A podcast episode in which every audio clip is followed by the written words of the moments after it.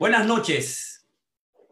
Bienvenido a ti que estás ahí con nosotros, que nos sigue cada noche, de lunes a viernes, tu programa Corona Creativos Online, con tres especialistas de la salud mental que te traen los aportes, las investigaciones sobre temas de vital importancia para normalizar la cosa cultural, la cosa de la vida diaria con el COVID-19, la reapertura de la ciudad, el cierre de la ciudad, las, ah, digamos, dificultades sociales, emocionales en las que nosotros, todos nosotros, nuestra familia, nuestros amigos, las pérdidas de trabajo en las que todos hemos estado, digamos, envueltos de una manera u otra, la pérdida del rol y todas las complicaciones que el coronavirus, la pandemia del coronavirus y el COVID-19 nos ha traído a todos, a nuestra familia, a todo aquel que de alguna manera está asociado en cualquier parte del mundo, en que esté con el vivir, con el trabajar, con el hacer, en este, digamos, tormentuoso estado general que es el vivir en estos momentos difíciles del accionar de todos nosotros. Por eso, eh, Ramón Blandino, un ejecutivo profesional de la salud mental, consejero en salud mental, eh, consejero en terapias de familia y marital, nos acompaña cada día, así también como la profesora de la Universidad de Justicia Criminal de John Jay, de la Universidad de Pace, la profesora Karina Rieke, psicoterapista, licenciada en salud mental, como su servidor, el doctor Jorge Piña, poeta, metapoeta, mayor, como dicen, psicoterapista y analistas, los tres, desde diferentes cortes, jungianos, lacanianos y freudianos, queremos traerte las importantes informaciones de lo que son nuestras eh, perspectivas en el mundo de la salud mental, por un lado, la, la psicología positiva y el psicoanálisis, además trayendo lo que son los aspectos de la cultura y lo que son las artes. Este es un programa que, que viene, digamos, eh, por vía de lo que es las organizaciones fundamentales de, en esta época, que son la Fundación, la, el Corona Creativos Online, la Asociación Hispana de Profesionales de la Salud Mental, el, la Asociación Hispana de Psicoanalistas de Nueva York, la Fundación Dominicana Cultural de Nueva York, la Asociación Teleterapia USA, pareja de pareja a pareja, y el Club de Corredores Vivir Creativos, que tiene un programa los jueves para traerle a nuestros artistas, digamos, las teorías las prácticas de cómo correr, de cómo trabajar la nutrición de un atleta, desde las carreras de más populares, Falkey, hasta un maratón, como tuvimos el maratón, digamos, de relevos y maratones tan importantes como el de Yonkers, el de Boston, el de Berlín ah, y el Maratón de Nueva York, que ya el grupo no lo ha realizado. Así que estas son las instituciones que auspician nuestro programa y te estamos dando la bienvenida inmediatamente para pasar a trabajar lo que son los temas de esta semana. Comenzamos con hoy lunes con las patologías fuertes. Las patologías fuertes son la psicología del mal y su cura, el caso de George Floyd, vamos a trabajar hoy, Mañana martes vamos a ir con la parte 2, historia de un libro, Mujeres de Palabra, Poética y Antología, Culturarte, Trazarte, que hay en las publicaciones, fueron los editores, y vamos a volver a leer a nuestras poetas, las poetas que no participaron, que puedan, digamos, integrarse, y otras escritoras además que están, eh, digamos, en lo que es el, el, el miércoles siguiente, con Cocrea y Cultural, puesta en circulación de la antología de la Feria Internacional de Mujeres Escritoras en New York, Palabras al Viento, que está puesta por quien, por Taínos Editores y Yolanda Karina y ah, Yolanda Hernández y Karina Rieke, al mismo tiempo que Jorge Piña, vamos a estar el miércoles trabajando la segunda parte de la antología Palabras al Viento. Y el jueves, como todos los jueves, vamos a traer el taller, el Club de Corredores Vivir Creativo, y vamos a trabajar la, problemática, eh, el, posicionamiento, las teorías disímiles que durante los años hemos tenido sobre lo que es el calentamiento y el estiramiento al correr. ¿Es bueno o es malo? ¿Qué dicen los investigadores? ¿Qué dicen los coaches sobre el calentamiento? ¿Se debe hacer o no se debe hacer? ¿Cómo debe ser el calentamiento? Y finalmente, lo que todo el mundo está esperando son los, los, los viernes del amor los viernes del Eros, los viernes de la psicología positiva y a, petición popular vamos a tener las patologías del amor, del saltimpanqui a la chapeadora, que ahí fue que lo dejamos, y va a ser, va a ser, va a ser, digamos, la parte, la parte 2 de la discusión que tuvimos nosotros, Jorge Piña, que habló lo que el amor no es, psicología del mal, parte 2, Ramón Blandino, por qué nos enamoramos, parte 2, y Karina Rieke, amor en la era digital, los retos, parte 2, bajo la concepción, la patología del amor, del saltimpanqui a la chapeadora. Así que bienvenidos, eh, Karina Rieke, Ramón Blandino, ¿cómo están? Buenas noches, bienvenido a todos. Karina. Gracias, yo, yo siempre estoy bien. Perfecto. Entonces vamos a, comenzar de inmediato. Yo voy a, pasar hacer algunas reflexiones sobre lo que es la psicología del mal y le vamos a dar chance a que cada uno, como hacemos las, las, la, la, la discusión, y vamos a hacer la discusión cada uno de manera individual, unas reflexiones teóricas eh, y al mismo tiempo, digamos, eh, volver con las preguntas y los comentarios de la gente que nos sigue y eh, entonces retomar los temas al final y tener, digamos, una visión panorámica en sentido general de las investigaciones más relevantes sobre los, los temas que tratamos. y, y, obviamente contar con la presencia de la gente que nos sigue cada día y, digamos, involucrarlos en, el diálogo. Hoy vamos a hablar de la psicología del mal, eh, la psicología del mal y su cura, el caso de George Floyd. Y quisiera antes que nada mandar estas informaciones, eh, compartirla en algunos de los chats que nos siguen, porque la gente está participando extraordinariamente. Me dice dónde están, dónde lo encuentro, hámelo saber inmediatamente comiencen eh, para no perdérmelo de principio. Y entonces lo que estoy haciendo en la Fundación Dominicana Cultural de Nueva York, lo estoy enviando a Cocrea, lo estoy enviando a Teleterapia USA, que son de la gente que nos sigue, y también lo estoy enviando al Instituto Dominicano, Instituto Dominicano de eh, Periodismo Digital, y las poetas USA, ¿verdad? Para que tengan ahí la información y entonces puedan participar y mandando los comentarios. Y así, digamos que eh, no se me quejen como se me han quejado, que le mande la información, mándame la información de tal manera que yo pueda, digamos, integrarse. Así que estamos, ya están ahí las informaciones. Hablemos un poquito sobre la psicología del mal y su, su curación. El primer elemento es las concepciones de Freud, de Nietzsche y de Albert Einstein que nosotros hemos estado discutiendo sobre las cuestiones del mal. Es el mal, es el, mal genético, es el mal social, es el mal que se debe a la familia, es un mal individual. Eh, ¿Qué dicen las, las filosofías, los investigadores, los psicólogos que han estudiado de la perspectiva forense las cuestiones del, del mal?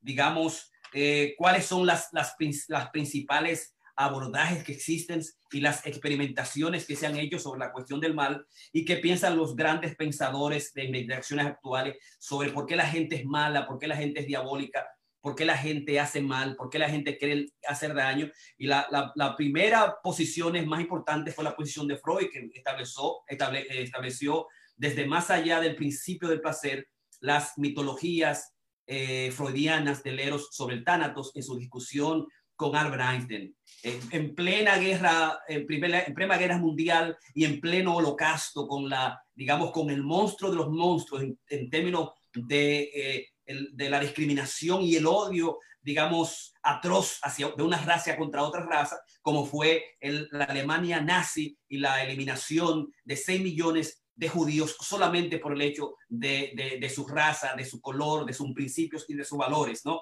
Entonces, en esa, en esa posición, en esa, en esa situación fundamental, Freud fue un pesimista, fue un ateo consumado, que eh, estableció que la religión es, eh, es digamos, el, principio del lúdico de los seres humanos, un principio infantil, en consecuencia lo estableció como una teoría delirante, una paranoia delirante, así le llamaba Freud a las, a las concepciones religiosas, ¿verdad? Entonces Freud dejó establecido las dos mitologías como elementos pulsionales eh, e indestructibles en el ser humano. El ser humano puede fácilmente eh, como hay un elemento, digamos, poroso, como dice Simbardo en sus estudios sobre la, sobre la, sobre la maldad, eh, hay un estudio poroso, fácilmente el ser humano puede ir de, al lado izquierdo o a la derecha o puede ir al lado de la, de la pulsión de muerte o la pulsión de vida. Es, es, es, digamos, es permeable esa división que existe entre hacer el bien y hacer el mal, eh, como lo, decía, lo dice eh, Simbardo, yo lo voy a tratar un poquito después. Pero Freud dejó establecido ese elemento fundamental.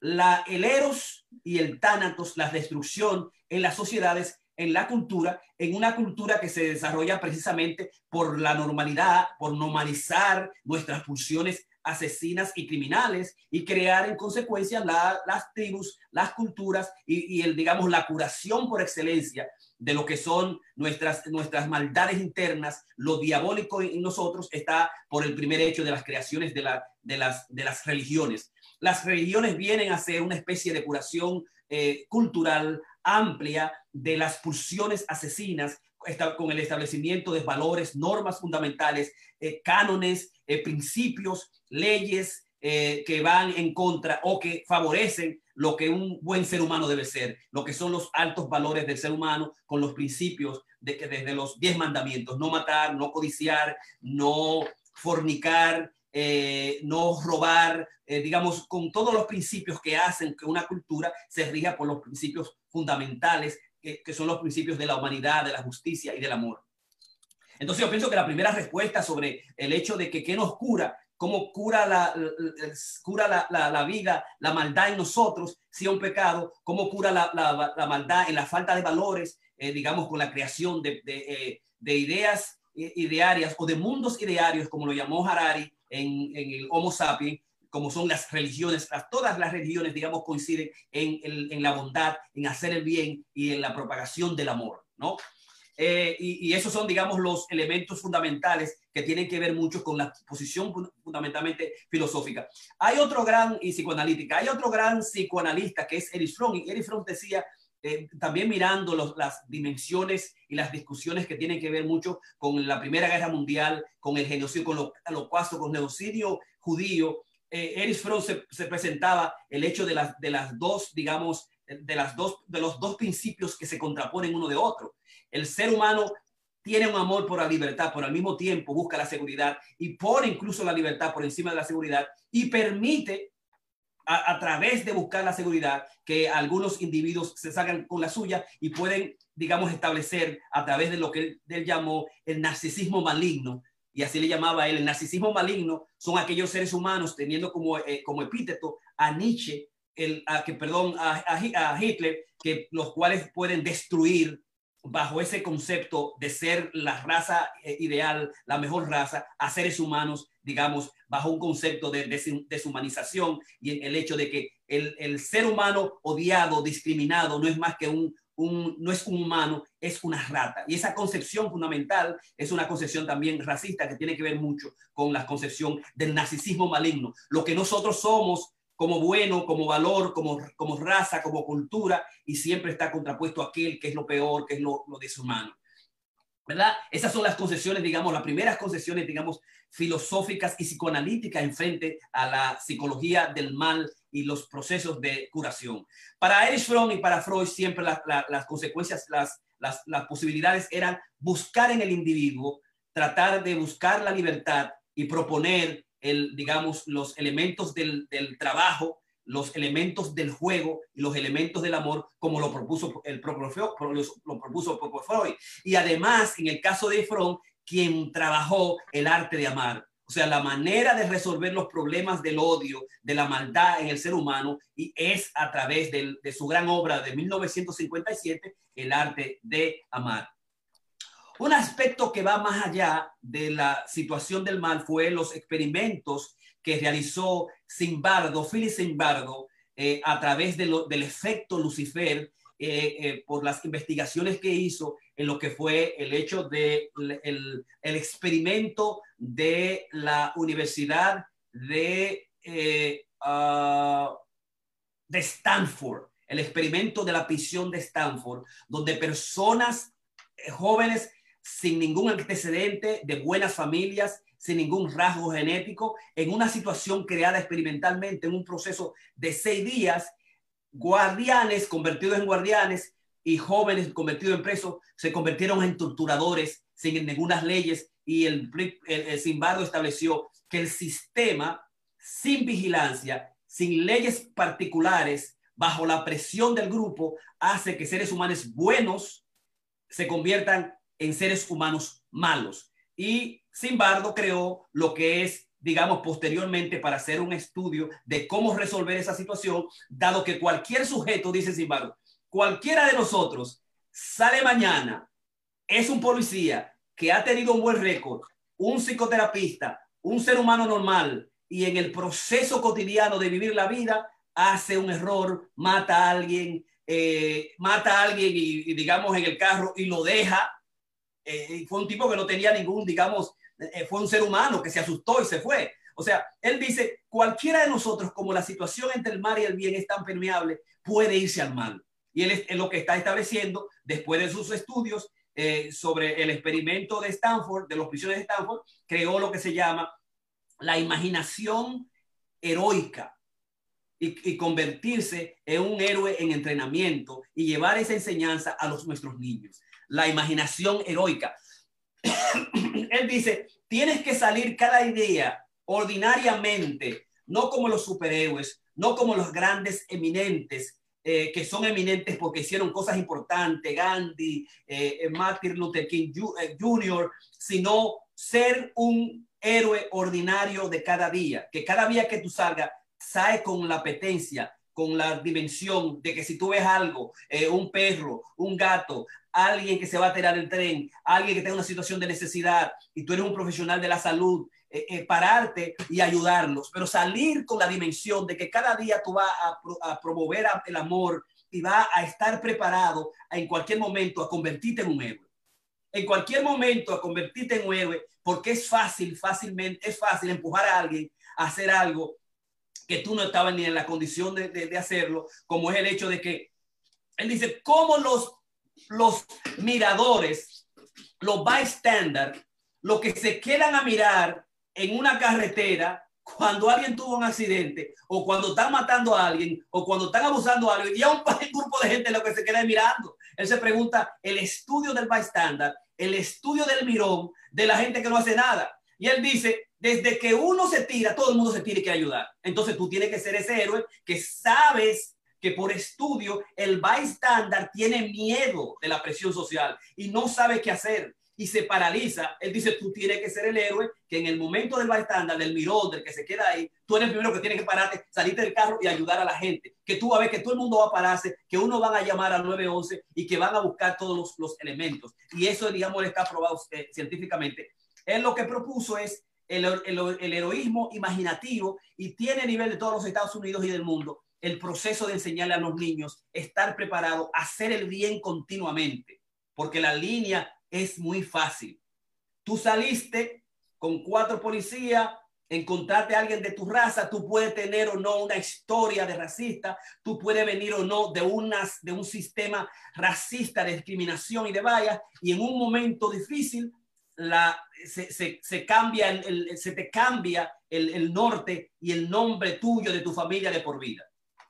Ese es el, segundo elemento. El segundo elemento es, digamos, eh, bajo lo que Goldman llamó restablecer el proceso postraumático que existe y en vez de quedarnos en la patología, dice Goldman, vamos a quedarnos y establecer lo que es la resiliencia social y hacer las, las protestas en términos de la unión del colectivo, de la unión de la sociedad, de la unión de nosotros mismos hasta el final, de una manera pacífica, como lo hizo Gandhi, como lo hizo Martin Luther King, para lograr la resiliencia social, ser más fuerte a través de los cambios de las leyes reales que incidan en la policía, en el sistema penitenciario y en el sistema de las leyes, que no solamente es la resiliencia individual, sino que la resiliencia social, que la resiliencia social se necesita más que nunca para unirnos en lo que es el amor, en lo que es, digamos, eh, es restablecer y cambiar los principios dañinos que existen en las leyes de discriminación en este país, en todas las ciudades y en todos los estados. Y él habla de que construir y crear en la resiliencia social y construir y establecer, digamos, los elementos positivos para que cosas como la de George Floyd la muerte de George Floyd, que es, digamos, sistémica, que es estructural, que es repetitiva, que es discriminatoria, que es racista, no vuelva a suceder más. O sea que el hecho es, hay que continuar demandando permanentemente hasta el final el hecho a través de la residencia social para que se cambien las leyes ahora y siempre. La, la humanidad, el ser humano, el, el, el, el negro, el valor del negro vale digamos, eh, la, la, vida del negro vale, la vida del negro es meritoria, como todas las, las vidas, obviamente, pero la, negra, la vida del negro vale, eh, importa, porque eso es lo que está en juego ahora mismo. Y, y Gorman establece el hecho de la residencia social y, el porqué de la protesta hasta el final, no ni un paso atrás hasta que nosotros podamos cambiar las leyes fundamentales en términos de que si tú eres un policía y tú tienes a alguien en, en custodia, le pasa algo, tú eres responsable. Porque tú lo que tienes que agarrarlo, que no haga el mal, que no lute, que no ensucie, que no robe, que no dañe, que no hiera, agarrarlo en tu custodia y en tu custodia va para la justicia pero no puede fácilmente este tipo que tú pones en custodia, tú matarlo o torturarlo. Imposible. Las leyes tienen que cambiar y esa es la primera que tiene que cambiar. En custodia, tú eres responsable de lo que le pasa a que tú estás custodiando. El cuarto aspecto es el hecho del crecimiento, eh, establecer un, los elementos del crecimiento postraumático. Cómo en este proceso de trauma generalizado de todos nosotros, nosotros podamos construir una, una sociedad basada en el amor, en la compasión, ¿verdad? Y en cómo eh, eh, eh, del principio nichiano, de lo que no me mata me hace más fuerte. Cómo nosotros podemos salir fortalecidos en este proceso de George Floyd con la resiliencia positiva, con unirnos más y, en vez de, pasar el proceso de la patología, digamos, salir de, los elementos, digamos, de lo que son la bondad y la compasión y el trabajo en sentido, en sentido general. El otro aspecto, y yo pienso que eh, eh, voy a tratar uno o dos aspectos más, es el hecho de que el, el, autor Paul J. Eh, trajo y estudió lo que él llama la molécula moral y lo estudió y encontró que el 95% de los seres humanos tenemos genéticamente una sustancia que es la oxitocina que se da con el amor, que se da en los momentos de la sexualidad que se da con el sexo. Y, esta oxitocina es la que nos permite sentir empatía. Y ha encontrado que el 95% de los seres humanos eh, eh, que son apreciados, que son, digamos, eh, que, tienen elementos de afectos y que con aspectos y con la, la preeminencia del amor, cuando sueltan oxitocina, se encuentran en una situación de sentir empatía. Y él ha descubierto que un 5% de la gente que hace daño y que es, digamos, psicópata, eh, tiene eh, un déficit en lo que es la oxitocina, encontrando una conexión neurobiológica, una conexión casi genética, eh, digamos, evolutiva entre ser humano y hacer el bien, y hacer la verdad y el amor. O sea, nosotros amamos porque es una necesidad real. Nosotros amamos porque nos enlazamos. Nosotros amamos porque vivimos más. Nosotros amamos porque segregamos oxitocina y la oxitocina, después del amor, después del aprecio, nos aumenta más el amor, nos aumenta más la unión y nos aumenta más el, digamos, el, el, sentirnos uno, uno, mismo. Y él lo llamó la, la molécula moral o la oxitocina. El aspecto final es establecer, ir en contra del esencialismo psicológico que establece la deshumanización del negro, del latino, la deshumanización del individuo, porque cuando tú deshumanizas a alguien, lo va a considerar menos que tú, menos humano, como una rata, lo va a destruir y va a querer, te va a resentir va a querer su muerte, sino establecer la humanización del individuo y ir en contra de todo socialismo psicológico y a favor de los hechos generales eh, de lo que es el ser humano, los derechos generales de todos los seres humanos. Y finalmente, es el, la, la disposición de lo que es la, la verdaderamente donde se encuentra lo malo, verdaderamente donde se encuentra el odio, el estudio de la tríada eh, negra que está establecida por la psicopatología, los psicópatas que se encuentran en lo que es el DSM-4 o lo, las, de las personalidades antisociales, que gracias a Dios menos de 1% aumenta 1% las personalidades sociales que son criminales, que son calculadoras, que son charming, que son inteligentes, que son manipuladores y lo hacen con el sentido de hacer daño, que son los psicópatas. El otro aspecto es el narcisista maligno, que Erich Fromm lo encontró eh, como una de las, de las tríadas negras. El, el tercer aspecto es el maquiavelismo, eh, que es el hecho de la capacidad de manipular para obtener beneficios particulares. Y en tercer lugar, el sadismo para, digamos, ampliarlo a lo que es la tríada negra. Muchos de los investigadores dicen que el verdadero, el verdadero evil, el verdadero agente malévolo es aquel que puede, que es psicópata, narcisista maligno, maquiavélico y sádico al mismo tiempo. No todos, en, no, en todos los, los eh, evil las personas diabólicas, lo que, eh, lo que detentan el mar, tienen estas características, pero sí se han encontrado muchas de las características de psicopatía, narcisismo maligno y maquiavelismo en muchos de los grandes, digamos, eh, mass murder o destructores de masas en, los, eh, en, las, en las épocas de, lo, de holocaustos, en la gente que, que es violadores de niños y violadores de, de, de, mujeres y seres humanos, en los criminales en series, ¿verdad? Eh, se han encontrado muchas de estas, digamos, diferentes características. Así que frente a la psicología del mal,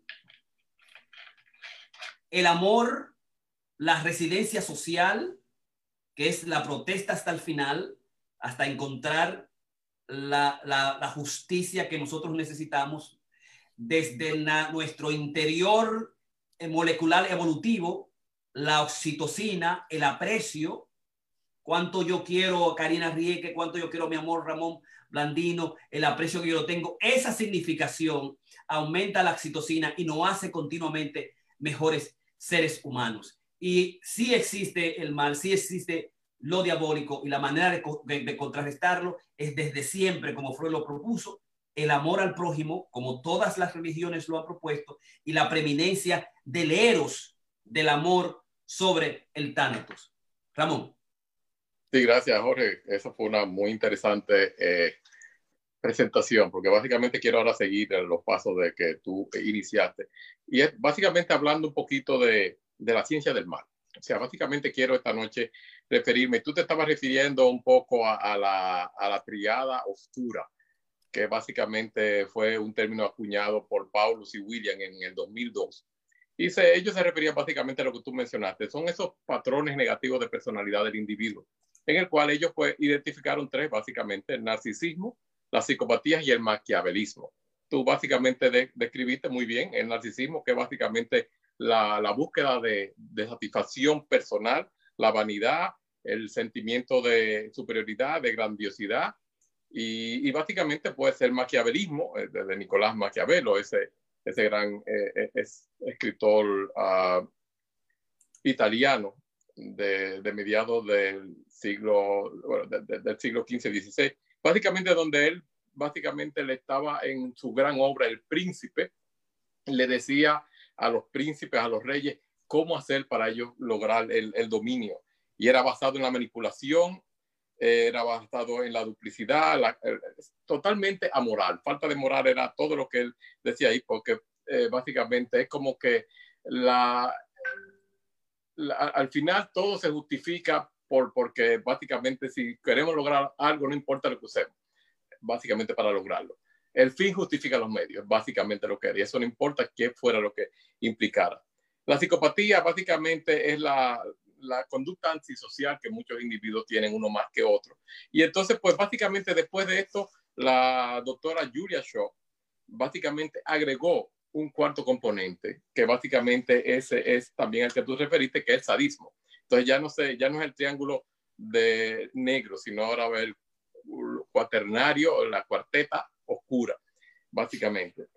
El por qué le, le llamamos así es porque básicamente es lo más bajo que podemos tener en términos de sentimientos, en términos de emociones. Y como tú dijiste, bueno, ahora estamos, tenemos que, que elevar nuestra voz, enfrentar lo que está pasando, pero esto es un poquito más complicado que esto. O sea, ¿de dónde viene y hacia dónde vamos? Eh, eh, recordando a Paulo Freire, ese gran filósofo y pedagogo brasileño, en 1972 en su pedagogía de la opresión, él habló de dos conceptos básicos que se, en la pedagogía, y nosotros tenemos que llevar la pedagogía a nuestras casas, no solamente en la escuela, sino nosotros educar a nuestros hijos. Habló de dos cosas básicas, que era la humanización y la deshumanización. ¿De qué hablamos cuando hablamos de deshumanización? Básicamente esto es lo que ha pasado en esta, eh, eh, digamos, en, esta, en estos tiempos. Básicamente esto me preocupa muchísimo porque está viniendo ahora desde el presidente hacia abajo, pero también pasó en muchas otras etapas. En la deshumanización, básicamente, un ser humano denigra la condición del otro para verlo como si fuera inhumano, o sea, le, le quita todo el valor y las cualidades humanas que podemos tener todos los individuos, independientemente de nuestra raza, religión, color o lo que sea. Y esto básicamente fue lo que eh, llevó a, Hitler a cometer todas esas atrocidades y que todo un, pueblo tan avanzado, filosóficamente educado, como fue el, pueblo alemán, llevara todas esas atrocidades en contra de los, de los judíos. Básicamente, él deshumanizó a los judíos y lo, presentaban básicamente como cucarachas, como ratas, o sea, no eran seres humanos. En el momento que tú logras esa deshumanización, tú básicamente no tienes eh, ningún tipo de concepto moral que evitaría que tú maltrates o, o, hagas cualquier cosa contra esas personas porque no, no son personas, no son humanos, son infrahumanos. Esto está pasando mucho ahora, no solamente con los, con los negros, está pasando también con los mexicanos, con los hispanos. ¿Qué está pasando? Bueno, se están deshumanizando de manera que la, la mayor parte de la población que, que se deja llevar por estos mensajes, básicamente los, los identifica como, bueno, eso no importa, yo no lo puedo defender ni lo tengo que defender porque es que ellos no son necesariamente como nosotros, no son humanos. Entonces, pues, ¿qué podemos hacer para, para contrarrestar esto? Tenemos que humanizarnos otra vez. Tenemos que ver al ser humano como somos, todos iguales, con un gran valor, no importa nuestro color, nuestra raza, porque de lo contrario, vamos otra vez a retroceder a los tiempos, digamos, de la Primera, Segunda Guerra Mundial y a todas esas épocas. Lo, estamos viendo. El holocausto no solamente fue eso, sino las grandes matanzas, eh, eh, los pogroms en Rusia, cuando básicamente Stanley eliminó, eliminó una gran cantidad de, de, rusos, eh, lo hemos visto en, en, África básicamente con esa grande matanza. ¿Y qué es lo que lleva a esto? La deshumanización. Básicamente cuando vemos a, la otra persona como que no es, no es como nosotros, pues entonces ahí vienen los policías eliminando a, a, los negros y a los, y a los hispanos sin ningún tipo de concepto porque no son, no son seres humanos. Básicamente son cucarachas, son ratas, son inferiores. Y eso es básicamente una de las cosas que, que se está viendo ahora. Eh, es muy preocupante porque estamos pasando en una época, como digo, que los antivalores están siendo promovidos desde las clases eh, dominantes y, y, lo que es peor, muchos de, de, las clases medias y bajas lo están aceptando. Están viéndolo como que eso es, esa es la nueva norma. O sea, que básicamente los antivalores se están promoviendo, eh, la, la, cultura se está perdiendo. Tenemos que empezar nosotros, no solamente con las protestas en las calles, que son muy importantes, que nuestra voz se oiga, pero tenemos que empezar en nuestras casas, porque todavía yo puedo oír a algunos de mis pacientes que ellos tienen un perjuicio racial en contra de otras personas. Ellos son, digamos, eh, hispanos, pero tienen un prejuicio en contra de los negros, o los negros en contra de los hispanos. Los estamos deshumanizando y si nosotros no le enseñamos a nuestros hijos esa humanidad que es necesaria, realmente eh, eh, estamos en un proceso de deterioro total a nivel de la sociedad. Perfecto. Karina Rieke. Gracias, eh, Jorge, Ramón, un abrazo para los dos. Este, este tema es interesante, es un tema que eh, en, en, en, algunas ocasiones me ha tocado mucho hacer investigación y más que todo para cuando me toca ir, por ejemplo, cuando hay alguna muerte, eh, me toca ir a los canales de televisión a dar entrevistas, entonces ellos quieren saber eh, cómo se dan esta dinámica del ser humano y estas contracciones con lo que es el bien y el mal. Yo siento que es peligroso argumentar que existen personas eh, innatamente buenas como innatamente malas, este, es decir, buenos o malos. Esto muchas veces nos lleva a las conclusiones eh, de que la gente es mala y comete crímenes porque realmente son malas eh, y ellas no tienen ningún sentido de, de bondad en su corazón, ¿no? Entonces yo siento que esos son términos peligrosos de nosotros asumirlos así. Eh, este concepto ha desarrollado en muchos casos conflictos y guerras a través de la historia, este, porque hay que hacer guerra para combatir lo malo. Eh, eh, de ahí se desprenden, se desprenden muchos conflictos bélicos que nosotros conocemos. y es bajo este planteamiento, planteamiento de combatir lo ivo, combatir realmente el concepto de malo. Yo siento que la vida es mucho más compleja que, este concepto eh, puramente, que los seres humanos pueden ser una combinación de estos dos conceptos. Eh, mi aportación de hoy va con ese sentido este, y es brindar eh, esas posibilidades como mi condición, con la condición mía de terapista clínica, este, también de poeta, ¿por qué no? Y de atleta, ya que el atleta de alguna forma, el poeta y el terapista lo que buscan en su unión es realmente la transformación del ser, ¿no? Entonces, y la honestidad en el proceso, y brindar y dar en el proceso, y mostrar con el ejemplo bajo la excusa de la creación. Entonces, con esta, con esta lógica, entonces yo asumo de que nosotros tenemos que buscar eh, términos medios para trabajar estos conceptos. Conocemos que existen personas que se comportan brutalmente eh, crueles y lo conocemos y conocemos de ello y conocemos su, su, trayectoria y conocemos los casos, es decir, están ahí, nosotros no podemos dementirlo y no son casos exclusivos de una historia, sino son casos exclusivos de, la, eh, de, lo cotidiano, de lo que realmente nosotros estamos viviendo. Eh, pero algo que nosotros sabemos como terapista es que muchas veces estos casos pueden ser y estas personas pueden ser rehabilitadas. Este, claro, yo tengo que defender esa posición como terapista, como terapista, ¿no? Como, porque es la esencia misma del, del terapista y eventualmente se puede hacer una reintegración a la vida, este, a la sociedad de estos individuos que han cometido fechoría. Una de las clases que a mí me encanta muchísimo enseñar en la universidad es teoría de la personalidad. Y ahí cuando yo hablo eh, de todos estos conceptos, hay un video que, que nunca falta por, por, yo enseñar y es uno de una niña este, que fue brutalmente violada ella y, el, y su hermanito. Ella, la mamá murió cuando ella tenía dos años, el bebé, su hermano, era recién nacido y se quedaron con el papá.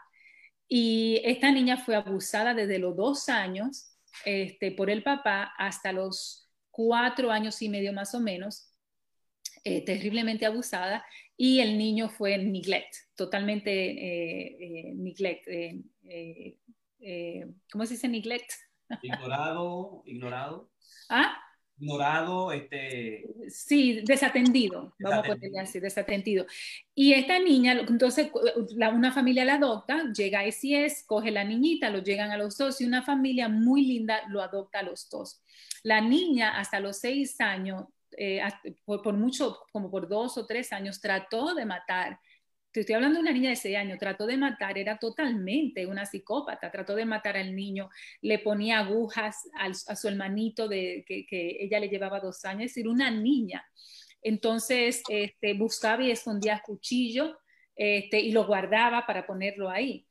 Eh, y, se ve, y era es un video de los años 70 donde al niño, hoy en día no se hacen ese tipo de, de terapias ni ese tipo de videos con pacientes ahí, pero tú ves la niña real, es un, un psiquiatra haciéndole la pregunta a esta niña de seis años de por, qué tú quieres matar a tu hermanito, por qué tú le quieres eh, cortarlo, por qué, y ella dice, yo quiero matarlo, y ella lo verbaliza yo lo quiero matar, pero a tu papá y a tu mamá adoptivo, ¿qué es lo que pasa? Pues ellos son buenos, sí ellos son buenos, pero yo lo quiero matar. Entonces lo que sucede, y nosotros los tres sabemos esto y conocemos ese concepto, es que la niña tenía tanto dolor en su alma que la niña era una forma de ella eh, de sacarlo afuera y no conocía realmente la niña otra forma de hacer lo que no fuera esta. La niña fue puesta, la sacaron de esta familia y fue puesta en una familia que trabaja con niños asesinos de, restablecerlo y curarlo de alguna forma. y la niña comienza, y ponen en el video, yo lo muestro mucho, ponen a la niña en diferentes ocasiones, la niña este, desarrollando hábitos, desarrollando amor, desarrollando empatía, y lo hacen a través de los animales. Ellos no, eh, incluso ellos no lo dejan suelto, los niños tienen una, es un, rigor, extremo. Eh, y la niña se recupera. La niña hoy es una mujer de 30 y pico de años, es una de casi 40 años, es una mujer productiva, es una mujer que cada vez que mira los videos, porque se han hecho entrevistas anteriores, mira los videos y dice, Dios mío, ¿cómo yo, cómo yo pude querer y verbalizar que quiero eh, matar a un ser humano? Entonces, nosotros los terapistas creemos mucho en eso de la rehabilitación, este, y, y yo siento que, que ¿no? Que, si hubiera un sistema que quisiera eh, trabajarlo, se curarían, es decir, hubiera un, proceso realmente de restablecerlo a la sociedad. Entonces, nosotros conocemos que existen personas que se comportan brutalmente, como dije anteriormente, y existe la rehabilitación y eventualmente muchas veces, como el caso que le dije, se vuelven y se integran a la sociedad. Esta rehabilitación no pasa mucho no pasa mucho porque no hay sistemas realmente de rehabilitación. No es verdad que una cárcel va a ser un, sistema de rehabilitación a nadie, está probado y las estadísticas están ahí. Este, y no funciona por el simple hecho de que no están diseñadas para funcionar. Si estuvieran diseñadas con ese propósito, eso, la historia realmente fuera diferente. Estos comportamientos dañinos se deben en la gran mayoría de los casos eh, por un rol eh, aprendido de comportamientos este, sociales, ¿no? Es decir, de yo, bueno, yo veo que, se le puede hacer daño a un perro, yo veo que se le pega a una mujer, yo veo que se le puede matar. Es decir, son casos aprendidos en muchas de las ocasiones. Este, y el otro es, como uno de los casos, el caso que puse aquí de la niña, que son ya de abuso a la niñez. Entonces el niño, la única forma que tiene de traer, porque también son comportamiento aprendido, es es buscar, en vez de canalizar positivamente cualquier tipo de abusos este, y dolor, ¿no? porque en el fondo lo que hay es mucho dolor, este, no existen, no, existen. No, no todos los niños que son este, asesinos a temprana edad eh, están expuestos a este proceso de rehabilitación. Estos comportamientos en niños son, son comportamientos aprendidos socialmente o son, eh, vienen por abuso a, la niñez. Este, en algunos y muchos casos, lo que se está viendo ahora, el problema de, son problemas también neurológicos, que Jorge habló un poquito ahí, donde eh, hay receptores donde tú no tienes esa compasión, que, que ellos no tienen la capacidad de desarrollar la compasión. Eh, lo cual es sumamente interesante, ¿no? Entonces, ¿cuál es el significado del, del higo, del malo, del bueno? Este, y cómo nosotros realmente lo trabajamos, cómo yo lo trabajo. Bueno, eh, el bueno es la falta de self, uh, de self, eh, de, self-center. Es esa tú no querer ser el centro de atención, ¿no? Eso es lo que es una gente buena. Es la, la habilidad de sentir empatía por otro ser humano, por otro animal o por otras cosas, este, por la naturaleza. Entonces hay gente sí que son muy humanistas, pero realmente no le dan, le dan trepito el problema que está sucediendo ahora con el medio ambiente o con, los animales. Entonces tú puedes, ah, quizá tenemos casos de gente que son muy buenas con las personas, pero quizá con los animales no. Entonces son gente que tienen empatía alrededor de lo que está alrededor de ellos, de los humanos, las cosas y los animales y por la necesidad de otras, eh, y ponen esta necesidad de empatía por encima de la empatía de ellos. Entonces, esa es la definición este, oficial de lo que es el bueno, ¿no? Ser, eh, eh, no tener ese self-centeredness que nosotros todos tenemos en muchos de los casos, algunos más que otros. y no solamente eso, sino que tú estás dispuesto a sacrificar este, todo por ese principio de ayudar al prójimo. Todas las personas que nosotros conocemos con estas características a través de la historia tienen estas cualidades en abundancia como son el caso de Gandhi, de Martin Luther King, entre otras personalidades eh, de la historia que nosotros conocemos, que son personas realmente que, que no solamente tenían estas cualidades, pero que la tenían realmente en grandes abundancias, ¿no? Eh, lo que es el, problema que habló Ramón del narcisista, de la persona mala, de la persona Ivo que uno le conoce, es decir, no solo eh, que no tienen empatía por el otro, pero son personas que en muchos de los casos puede explotar al otro ser humano para crear daño o para beneficiarse eh, de una forma directa o indirectamente, sin ningún tipo de remordimiento. No tienen capacidad de sentir ese dolor y el, sufrimiento ajeno y están, y están ajeno a, esas, a, esa empatía que, que nosotros sentimos.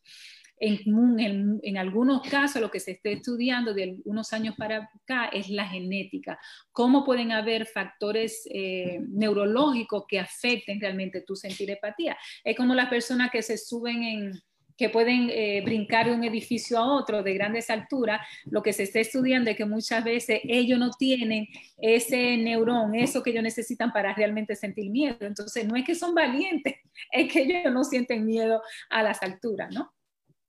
Entonces, eh, muchos de nosotros, y esto es lo que yo propongo, es que muchos de nosotros navegamos en el medio de, por ejemplo, Gandhi y Hitler, y que nosotros somos, este, y, que nosotros podemos tener esa dualidad. Claro, yo estoy trayendo un Hitler, eh, me estoy yendo a los dos extremos, ¿no? Porque nadie es Gandhi, nadie es eh, Hitler.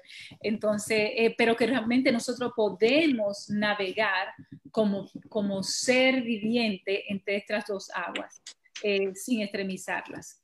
Muchos de nosotros andamos entre, entre ellas. Eh, mucho actuamos mal eh, cuando nuestros impulsos egocéntricos se ven afectados y toman más, más, poder en nuestra vida y en nuestro accionar. Entonces eso sucede más. Yo siempre le digo a mis estudiantes, en, cualquiera, en cualquier patología, yo siempre pongo el 1 aquí, pongo el 100 acá. En cualquier patología que tú me presentes. Vamos a poner la narcisista. La narcisista hay un punto donde ese narcisista es eh, del 1 al 100, quizá tú puedes tener un 30 y no necesariamente tú estás en el, en el 100, ¿no? En, la barra, en el nivel de 100, donde tú vas a abusar, donde tú vas a coger provecho, donde tú vas a ser malo, ¿no? Y va a tener esa picardía de sacar provecho. Pero quizá tú tengas un 30, quizá un 30, un 30 no es tan malo. Entonces, ¿cómo nosotros podemos comenzar a buscar balance? Enteré esto. Yo recuerdo hablando con una paciente la semana pasada que llegamos a la conclusión de que ella una, que ella una, una borderline y ella me dice, no, pero mira, yo, le di un libro a ella y me dice, no, pero que yo tengo toda la característica de una borderline. No sé cómo se dice borderline en español, Jorge, si me ayudas. Personalidad limítrofe, personalidad limítrofe. Limítrofe. Entonces, con esta personalidad, ella dice, sí, es cierto, yo, yo la tengo y yo puedo identificarme yo puedo ser así ahora. ¿Cómo, ¿Cómo yo la balanceo? Entonces yo le digo, no, espérate, todos tenemos un por ciento de esta, de esta característica. Lo que pasa es que tú ten 100. Entonces, ¿por qué tú crees, que tú crees si le bajamos un 60, un 50, un 40? para, no, para no hacerla tan, tan fuerte. Y eso a ella le pareció interesante, porque ella dice, hay cualidades mías que a mí me gustan, decía ella. Entonces, de eso es que se trata. Eh, entonces, ¿cómo nosotros podemos controlar lo que es el egocentrismo este, en este accional para no hacer tanto daño? Porque yo siento que mucho, mucho del daño que nosotros hacemos cotidianamente viene de ahí. La idea tradicional de, estos conceptos de bueno, malo, eh, se relacionan así, negro o blanco. Y a través de la historia, eso es lo que nosotros vemos. Entonces, el terapista en sí, nosotros los terapistas, lo que buscamos es el término gris un término medio para nosotros. Claro, yo no estoy hablando del psicópata, eh, no, no, estoy hablando de, esos términos grises de bueno o malo que existen en todo ser humano este, entonces, ¿cómo nosotros podemos bregar y buscar esos términos grises? Entonces, yo siento que el terapista juega un papel significativo en esa búsqueda. Existen personas de tendencias psicópatas, como dije anteriormente, eh, que no pueden de alguna forma desarrollar habilidades empáticas y eso, y eso está probado. Este, y muchos de los casos este, tiene que ser algo genético, puede ser aprendido o pueden ser frustraciones de niñez. Eh, mi propuesta y las últimas investigaciones lo que demuestran es que la bondad y la empatía son cualidades que pueden ser aprendidas. Y esto es lo que a mí me parece más interesante, incluso lo que se ha dicho en la noche entera, mi compañero. Y es el hecho de que realmente nosotros podemos este, eh, eh, realmente aprender y perfeccionar estas cualidades de la personalidad. Y cómo entonces uno de los ingredientes que las investigaciones eh, demuestran es, Jorge, tú ahora que estás haciendo eh, meditación todos los días religiosamente, Jorge medita por una hora, una meditación budista este, que a mí me encanta, y él, este, y en esto, lo, que las investigaciones demuestran, que asumir lo que es la meditación y lo que es el, el wellness y lo que es el, el, mindfulness, que el mindfulness es meditación, ¿no? El tú traer conciencia a todo lo que tú haces, porque eso es la, la belleza. Señores, recuérdense que mi, mi, disertación doctoral es acerca del mindfulness, estoy bien metida en eso, pero es la idea de que cómo nosotros tenemos que tener esa conciencia al, al accionar, de no hacer daño al otro de que cómo nosotros podemos decidir en el día cómo va a ser mi día. Y yo les enseño eso a los pacientes. Entonces, por eso, eh, y yo lo hago religiosamente en mis mañanas. Entonces yo lo hago en la mañana, Dios mío, mi día va a ser fantástico, lleno de amor. Este, y no es solamente que yo hago de que, ay, el secreto, ¿no? Que estoy, no, no, no, sino que tú lo dices, que tú lo proclamas, que tú, que tú tomas la decisión de que todo lo que esté en tu día va a ser hermoso porque la, felicidad lo que se ha demostrado es realmente una decisión y una conciencia.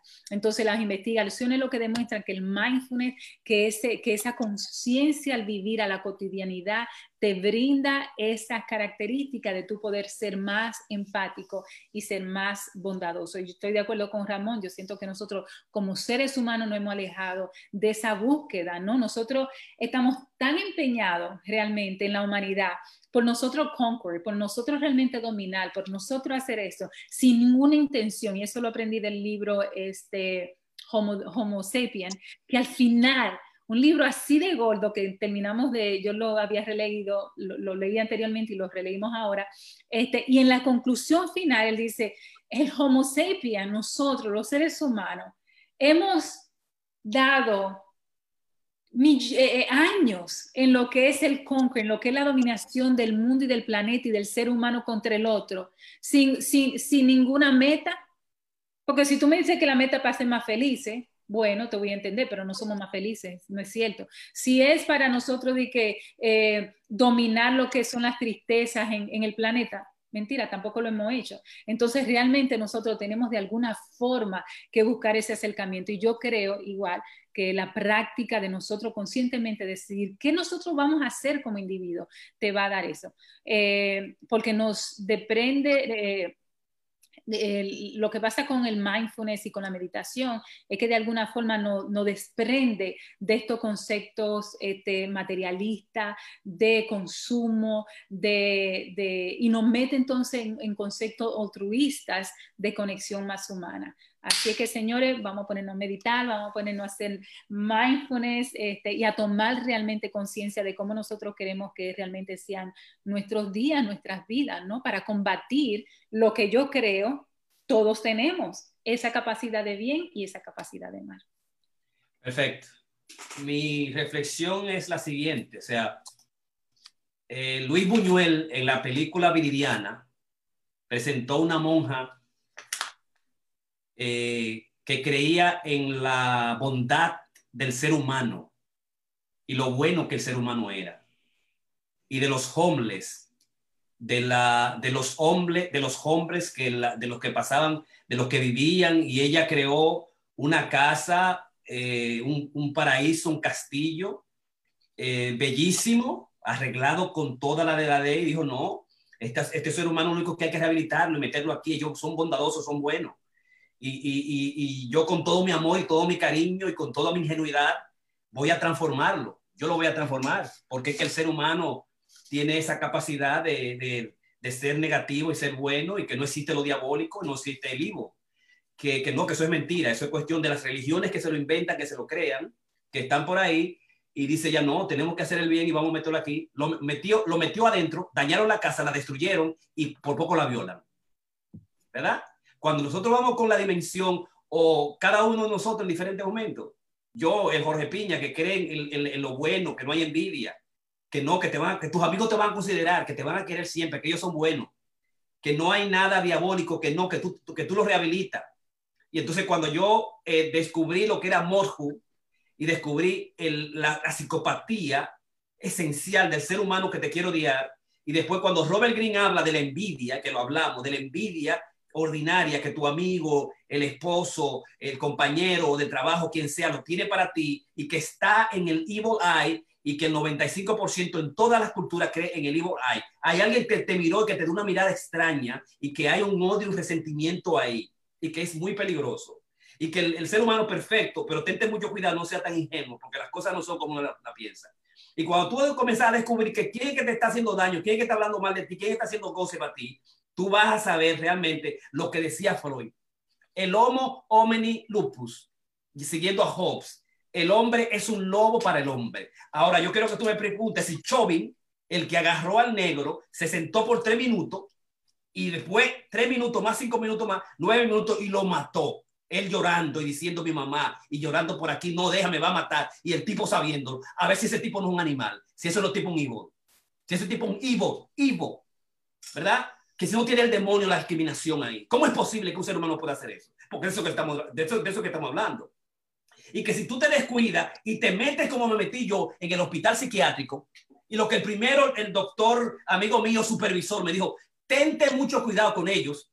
Tú lo ves que están bailando, son pacientes psiquiátricos. Eso en particular, en el instituto forense, tú no le puedes dar la espalda porque te van a, a romper la cara.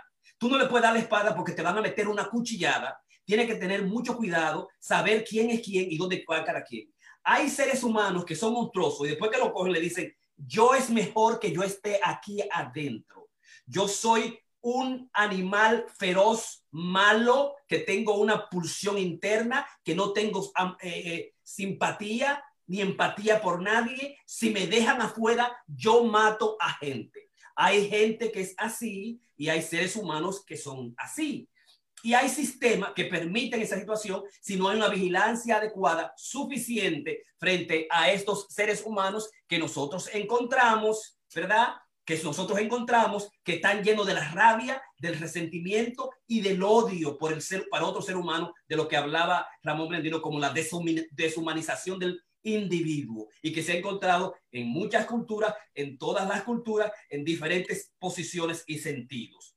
Lo que nosotros queremos hacer es que simplemente no ser como Luis Muñuel, la veridiana, y decir, oh, no, todo está bien, la gente, el, el, bueno y el malo, porque sí, porque nosotros tenemos la capacidad. Hay gente que es mala y te va a hacer daño y te va a matar y te va a asesinar y no lo va a sentir.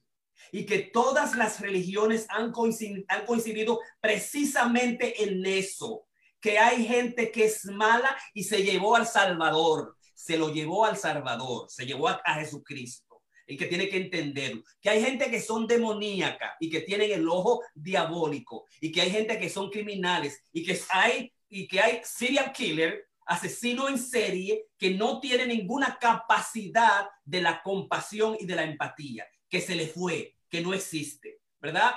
En alguna ocasión es genética, alguna vez ocasión eh, eh, son, digamos, familiares, en otra ocasión fueron abusados, torturados y luego se identifica con el agresor y continúa lo mismo, pero eso no lo desmiente de nada. El, segundo aspecto es, es que el efecto Lucifer es un libro o entendiendo por qué la gente buena se convierte en evil. Son los conceptos de cientistas, de investigadores el, libro, el New York Times bestseller, escrito por Philip Zimbardo, el autor que hizo el, famosamente experimento de la, de, la, de la prisión de Stanford. Su libro se llama El efecto Lucifer. No es teoría, son investigaciones. Como gente mala, como gente buena, understand how good people turn evil y él dice cómo establecer una cura a, a, pasar de la imaginación del héroe, porque nosotros salimos un día montado, hicimos algo que no debimos hacer, cogemos a la izquierda o a la derecha y le puede utilizar a ser, seres humanos. Eso es al, al, digamos, a la maldad ordinaria. Pero al serial killer al asesino en serie, a lo que se, lo que se, lo que se ponen detrás del, del, poder de sistémico para hacer daño a una raza particular, como estamos hablando con el caso Floyd, que, es, que fue un asesinato, una muerte, que se miró, que se vio exactamente, que es repetitivo, hay que cambiar a través de lo que dice Goldman, lo que dice Goldman de la resiliencia social, que nosotros los seres humanos hacemos los cambios y tenemos que hacerlos nosotros mismos para cambiar las leyes porque sí se puede, para cambiar la justicia penal porque sí se puede, para favorecer el hecho de que nosotros los seres humanos sigamos promoviendo el amor, como decía Freud, las discusiones que hacía, que hacía Nietzsche sobre la preeminencia del amor y retomar lo que dice Sack en su libro, la, la molécula, la molécula moral, en las fuerzas del amor y la prosperidad, Paul Sack, sobre lo que significa, digamos, la, la, biología, la neurobiología para nosotros humanos para ser buenos.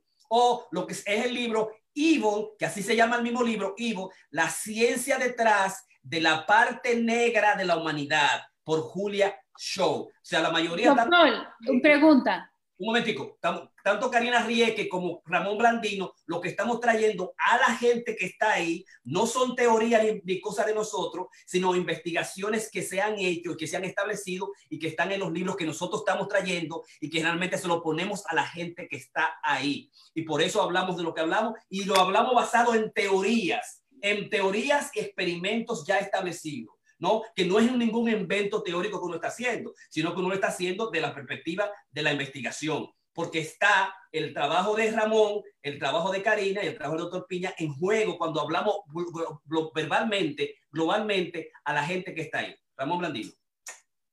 Sí, gracias. Eh, sí, quería también reforzar lo que mencionó Karina, que estamos hablando de si uno es eh, inherentemente malo, si el cerebro de uno hay eh, personas malas. No, como, como tú, Karina, estoy de acuerdo que no, eh, tiene que haber una gradación, o sea, entre el blanco y el negro, entre el bien y el mal. no, no, no, podemos reducirnos a esa dicotomía de blanco o negro, bueno o malo, porque para que exista el bien, tiene que existir el mal.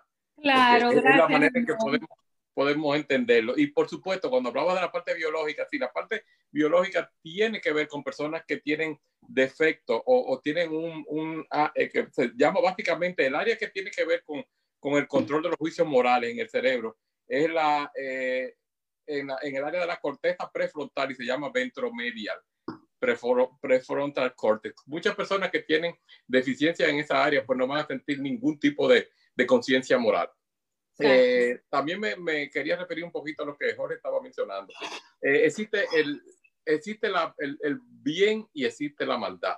Lo que tenemos es tratar, como tú también decías, Karina, de balancear y tratar de buscar el bien. Eh, el concepto de evil eyes, que me gustaría que lo tratáramos en, otro, en otra sesión, Jorge, es interesante. básicamente en algunas culturas le llamamos el mal de ojo. El, ah, y, y es algo que realmente muchas personas lo, lo, piensan y lo llevan ahí, no sabiendo que realmente todo es energía. Nuestra mente, cuando estamos pensando positivamente, estamos generando energía positiva y cuando pensamos negativamente, esos pensamientos negativos también se proyectan, porque todo es energía y la energía no se destruye ni se crea, solamente se transforma. Es lo que yo siempre hablo de la alquimia mental. Y, y bueno, que tú querías decir algo, Karina. Karina. No, no, para calmar Jole, que él se, se, se wow. me encanta esa pasión que él trae. Ahora, yo siento que es una posición fatalista. Eh, yo, yo creo que estoy de acuerdo contigo en las investigaciones, Jorge, en términos de que si hablamos del psicópata, ahora, si hablamos del bueno y del malo, no es blanco y negro. El bueno y el malo son términos, son términos, son diferentes matices que trae. Entonces yo como terapista clínica, yo creo en el ser humano y creo en la bondad del ser humano y la voy a defender. Y por eso soy terapista, porque creo en la transformación de tal energía, como lo dice Ramón, y es una energía. Entonces, este, muchas veces lo que sucede, como una de las preguntas que hace Ana Isabel, la doctora, mi querida poeta Ana Isabel, la doctora, es una pregunta muy, muy interesante. ¿Cómo hay niños que se crían en, incluso hay un gran eh, psicópata es famoso, creo que era Ted Bundy, que él asume y él dice, mi familia era religiosa, íbamos a la, a la ¿era Ted Bundy? Ted Bundy fue, su familia lo abusaba mucho. No, no, entonces no era Ted Bundy, el que era bien guapo, ¿cómo se llamaba él? Es el abogado, ese Ted Bundy era el abogado. El abogado, ¿cómo se llama el abogado? Ted Bundy. No, Ted Bundy, el abogado dice, lo que él dice, yo leí mucho la entrevista y, y, es parte de lo que enseñó en la universidad, él dice que no fue abusado de niño, en términos de que su familia no lo abusó, que eran gente buena, que eran gente malo. Él dice, y él lo dijo al final, cinco minutos antes de que lo mataran, de que lo llevaran a matar, él dijo, yo soy producto de la sociedad, yo vivo en una sociedad donde la pornografía de alguna, eh, de alguna forma me llevó a esa excitación, a esa maldad con la mujer, a querer ese sexo agresivo y, era, y era como que, y él dice, fue creciendo y creciendo y creciendo y él dice, vino de la pornografía. Eh, toda esa eh, eh disturbance que él tenía en la cabeza, todas esas ideas fuera de serie de, de, de, todas las matanzas que él vino, lo cual a mí me parece muy interesante. Entonces, muchas veces lo otro es, ese es un caso que nosotros conocemos donde él pudo hablar, donde después de muchos años preso, él, él abría y decía y hacía entrevistas y él decía, no, yo fui producto de una sociedad, una sociedad con estos daños, con este problema de pornografía, con estos problemas, con esta relación de la mujer y la agresividad, sumamente interesante. Ahora, yo lo que creo es que no, yo siento que nosotros eh, tenemos que tener términos, eh, términos medios. Cuando se habla de malo y de bueno, es diferente al psicópata, estoy de acuerdo contigo, Jorge, en términos de lo que tú traes con el psicópata, es cierto, hay personas que, que dicen, y yo lo he oído, tráncame porque tú me dejas fuera y lo que voy a matar gente. Y eso es lo que hay. Eh, y conocemos personas que están, eh, que tienen, que, que, puedan tener una atrofia eh, genética, una atrofia neurológica, ¿no? Como la, la, que explicaba Ramón, estoy totalmente de acuerdo. Pero yo quiero, quizás en 20 años cambie. Yo soy una terapista nueva, quizás yo cambie y me vea, me, siente, me ponga tan radical como, como yo siento Jorge está con eso de, de, de sí o no pero todavía no estoy ahí, todavía yo quiero creer en el ser humano, yo quiero creer que fueron más personas que han sentido la muerte de este, de este hermano afroamericano que, que eso, que se han alegrado. Yo quiero creer eso, yo voy a creer eso, yo voy a creer que hay más bien de mal.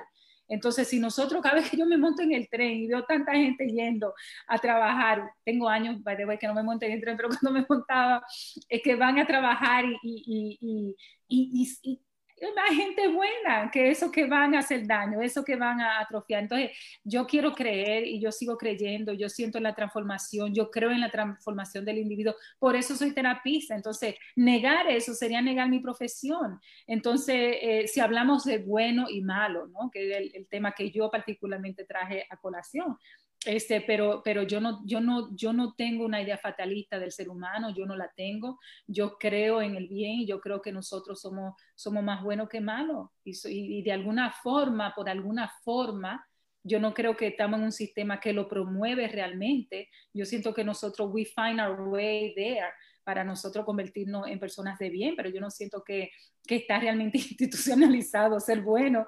Este, nosotros lo creamos, lo creamos con la poesía, lo creamos con acciones, con correr, pero yo quiero creer en esa posibilidad de la transformación del mal, transformación de la energía, como habla Ramón. Yo, yo, yo quiero creer en eso. Y yo me voy a mantener, quizás quizá Jorge en 20 años piense igual que tú, pero por ahora déjame así. Yo no, yo no estoy pensando, yo no tengo ninguna precisión, yo creo que estoy trayendo las investigaciones, yo no estoy trayendo mi opinión personal ni yo creo que Karina ni Ramón están trayendo una posición personal. Nosotros estamos trayendo la posición de una investigación.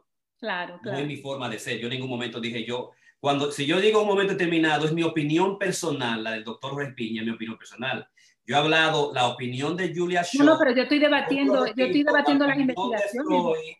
la opinión de Fromm, la opinión de Nietzsche, la opinión de Goldman, la opinión de Desembargo. Eso es lo que yo estoy tratando. Yo no estoy hablando de mi opinión personal. Mi opinión, cuando yo digo esta es mi opinión personal, yo tengo que decirla de una perspectiva muy personal. O sea, para que eso no se confunda, ni, ni tampoco ni ningún tipo de acusación entre nosotros. Simplemente la opinión profesional en las áreas particulares que estamos tratando. Psicología del mal y su cura y el caso del George Floyd.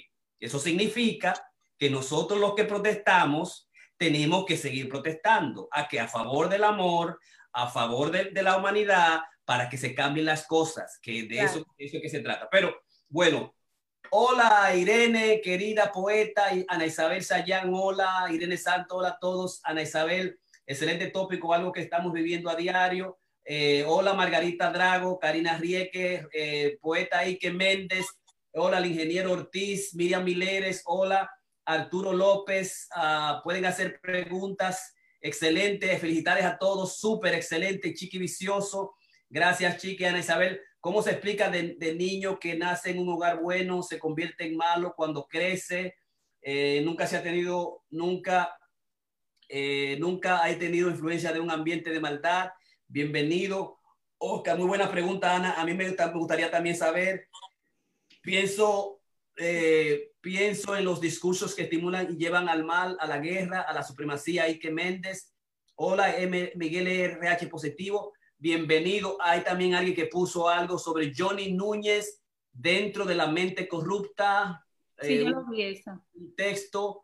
Eh, esos son los comentarios. el ingeniero Ortiz, bla, bla. Bueno, sobre la pregunta de la pregunta sobre de la doctora Ana Isabel Sayán. sí, yo quería mencionar que básicamente eso es un componente muy importante, la parte cultural. Nosotros no somos un individuo que solamente somos mente o solo somos cuerpo. Tenemos que tener un, un enfoque biopsicosocial, donde, por ejemplo, el, el, cerebro, la parte biológica puede estar comprometida, la parte social, donde nos, en el ambiente que nos estamos criando también es muy importante y la parte psicológica, si básicamente tenemos algún trait de personalidad, un problema de personalidad. Recuerden que Skinner dijo, denme un niño, yo voy a hacer de él un presidente, voy a hacer un, un asesino, voy a ser un, sacerdote. Básicamente ese es el, reduccionismo, digamos, eh, conductista, en el cual realmente yo, yo creo, aunque no me gusta el, modelo conductista, pero es muy real. Depende del ambiente en que tú estés, tú vas a, a desarrollar ciertas cualidades. Sí, es cierto que también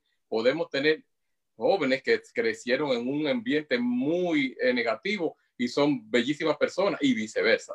Pero tenemos, que, hay mucho, esto es, eh, recuerden que en, psicología todo eh, es multifactorial, o sea, no existe solamente una causa, es multicausal. Pero sí, tenemos que tener en cuenta también el ambiente social. Jorge. Sí. el 95% de la influencia nuestra de papá y mamá está aproximadamente hasta los 13, 18 años. En la personalidad del individuo y los, las, los principios morales, ya a los dos años el muchachito sabe cuándo hacerle a mamá daño o no, cuándo morderla o no morderla. Para la época anal, los 6, 7 años, ya tiene una concepción más o menos de bien o del mal. Para los 12, dos años, dice Peters, doctor Peterson en su libro Las 12 reglas del amor, dice que el niño si se pasa de dos años y es rebelde contra ti, te hace daño, hace cosas que te disgustan, es posible que cuando entre a la escuela siga siendo un muchacho rebelde y que pueda de alguna manera incidir en mantener una persona antisocial. Eh, que nuestra influencia clave está a 13, 14 años, más o menos, y se lo digo siempre a mis pacientes, tráeme los muchachos a los 7 años, a los 13 años, cuando tú me los 13 años se me, se me va de la mano, si, si me lo traíste después de los 19 es un lío sacarlo de ellos. Por eso el DSM-5, el, manual de estadística, eh, mental, dice que desde los 10, si tú tienes un niño que, tiene un trastorno de conducta, que miente, que engaña, que roba, desde que cumple los 18 ya es un, trastorno antisocial, es un trastorno criminal.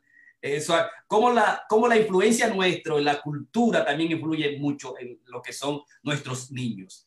Eh, y eso lo que quiere decir es que nosotros no sabemos con quiénes se juntan nuestros muchachos, a qué gangas pertenecen, qué tipo, y que no tenemos una supervisión muy directa, muy estrecha, muy estrecha con nuestros muchachos.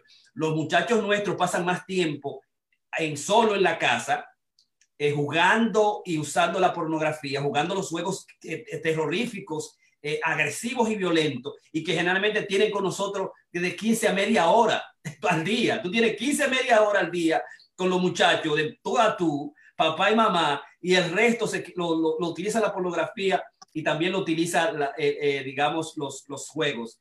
E, eso es por una parte. Y el otro es la comunidad donde está, qué pasa en la escuela, el, lo que es el peer pressure. Por eso nosotros de repente, pero él tenía una, una educación de primera, lo llevé a las mejores escuelas, de repente al final no quiere terminar la escuela, dejó la universidad, está en una ganga, está vendiendo droga, eh, se metió en actitudes criminales, precisamente por esa, esa disparidad y, esos, y esas dificultades que tenemos nosotros en hacer una vigilancia lo más adecuadamente posible. Eh, y eso de alguna manera explica el hecho de que muchos de nuestros niños posteriormente, tú te sorprendes, llegan a ser malos y a hacer cosas, digamos, que uno nunca en la casa preservó y que están por, por encima de los valores morales que uno trató de inculcarle a los niños. Es decir, eh, hay ese, ese principio de que nosotros hay una cierta dotación y eso lo encontramos también con los niños cuando tenemos tres, cuatro niños. Yo, yo se lo digo a la mamá, porque antes se creía, no, si, tu, si, si tu niño es malo, era la, la acentuación es porque mamá es mala y se culpaba a mamá. O si tu niño es malo, y tú das un niño malo y asesino es porque la familia es mala. Y se y dice, no, eso no es eso de ninguna manera. Hay niños que tienen una dotación particular, después que tú le das los principios, valores, tú tienes lo que se llama, entre comillas, el, el free will, la voluntad, el libre albedrío, donde el muchacho entonces va a elegir con quién se va a casar, qué va a hacer, qué tipo de cultura, qué tipo de elección. O sea que nosotros de alguna manera también tenemos una, una elección particular a elegir. El ser humano después de los 18 años, 21 años, puede también elegir un camino particular, que no es necesariamente tan libre como se cree, porque hay un hackeo en la mente humana por la misma, como lo dice Harari en su libro, de lo, lo que son la publicidad, los modelos neoliberales, eh, los principios, digamos, del materialismo, la compulsión de los deseos, de las compras, que, que el ser humano, digamos, llegue a ser lo más noble posiblemente en la vida. Y también para, para, darle seguimiento a la pregunta de, de, Ana Isabel, es que muchas veces nosotros vemos, vemos una casa por la ventana y muchas veces nosotros no, el, el terapista sí, el terapista conoce el corazón, ¿no? Este, y tiene esa, esa, esa posibilidad, pero muchas veces nosotros creemos y asumimos de que hay una casa que lo tiene todo de que hay una familia que lo tienen todo porque, wow, esa casa es linda, wow, ahí hay un buen carro, pero esa casa tiene una piscina, pero ahí hay niñera, pero ahí hay esto, ahí no debe de haber abuso.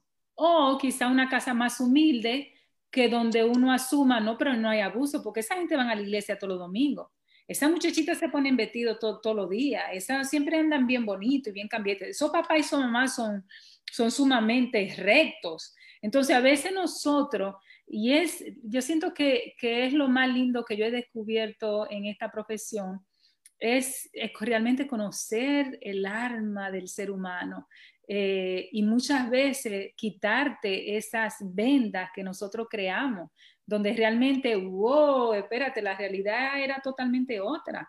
Este, hay muchos abusos que se cometen. La gran mayoría de los abusos sexuales eh, que se cometen es a cargo de un familiar muy, muy cercano, del papá o del tío, o del cuñado, o del hermano de la mamá. Esos son los que están cometiendo los abusos sexuales en la familia. Entonces, muchas veces nosotros este, percibimos que hay familias que lo tienen, que hay familias que son esto, pero adentro nosotros realmente no tenemos idea. Entonces, muchas veces nosotros decimos, wow, pero ese muchacho no debió de actuar así, porque ese muchacho viene de buena familia. Nosotros no sabemos lo que realmente hay adentro.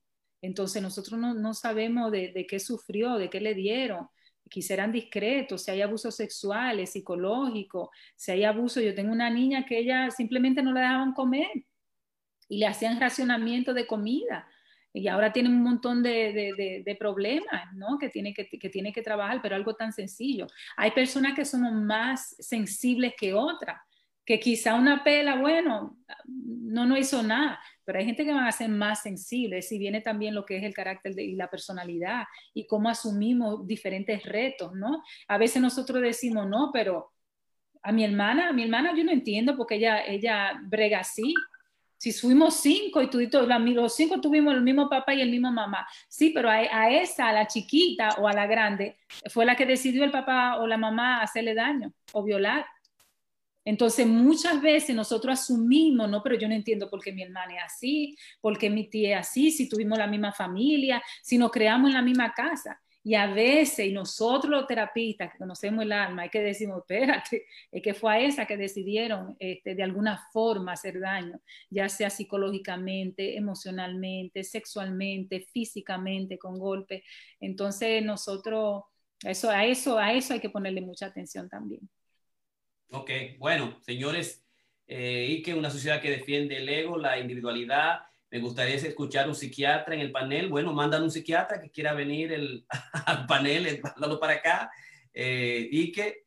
Hola, bien, Beth Guzmán, bienvenida, y interesantísimo el tema. Y yo pienso que ahí terminamos la presentación de hoy. Estamos muy contentos hoy con el debate de Karina Rieke, las ideas que ha traído Karina Rieke de discusión, en las informaciones de Ramón Blandino, que les habla eh, el doctor Jorge Piña. Hoy, el, el, tema de hoy en Corona Creativos, la psicología del mal y su cura, el caso George Floyd, lo estamos haciendo con mucha interés, con mucho profesionalismo, desde la perspectiva de nuestros conocimientos y de una plataforma que tiene que ver mucho con la psiquiatría, la psicología el psicoanálisis desde nuestro campo fundamentalmente de acción, que es la salud mental, la psicoterapia y el psicoanálisis. Eso es todo por hoy y esta noche. Buenas noches a todos y gracias por estar ahí, ese grupo de gente que nos ha estado siguiendo. Gracias Karina Rieke, gracias Ramón Blandino y bye bye a todos.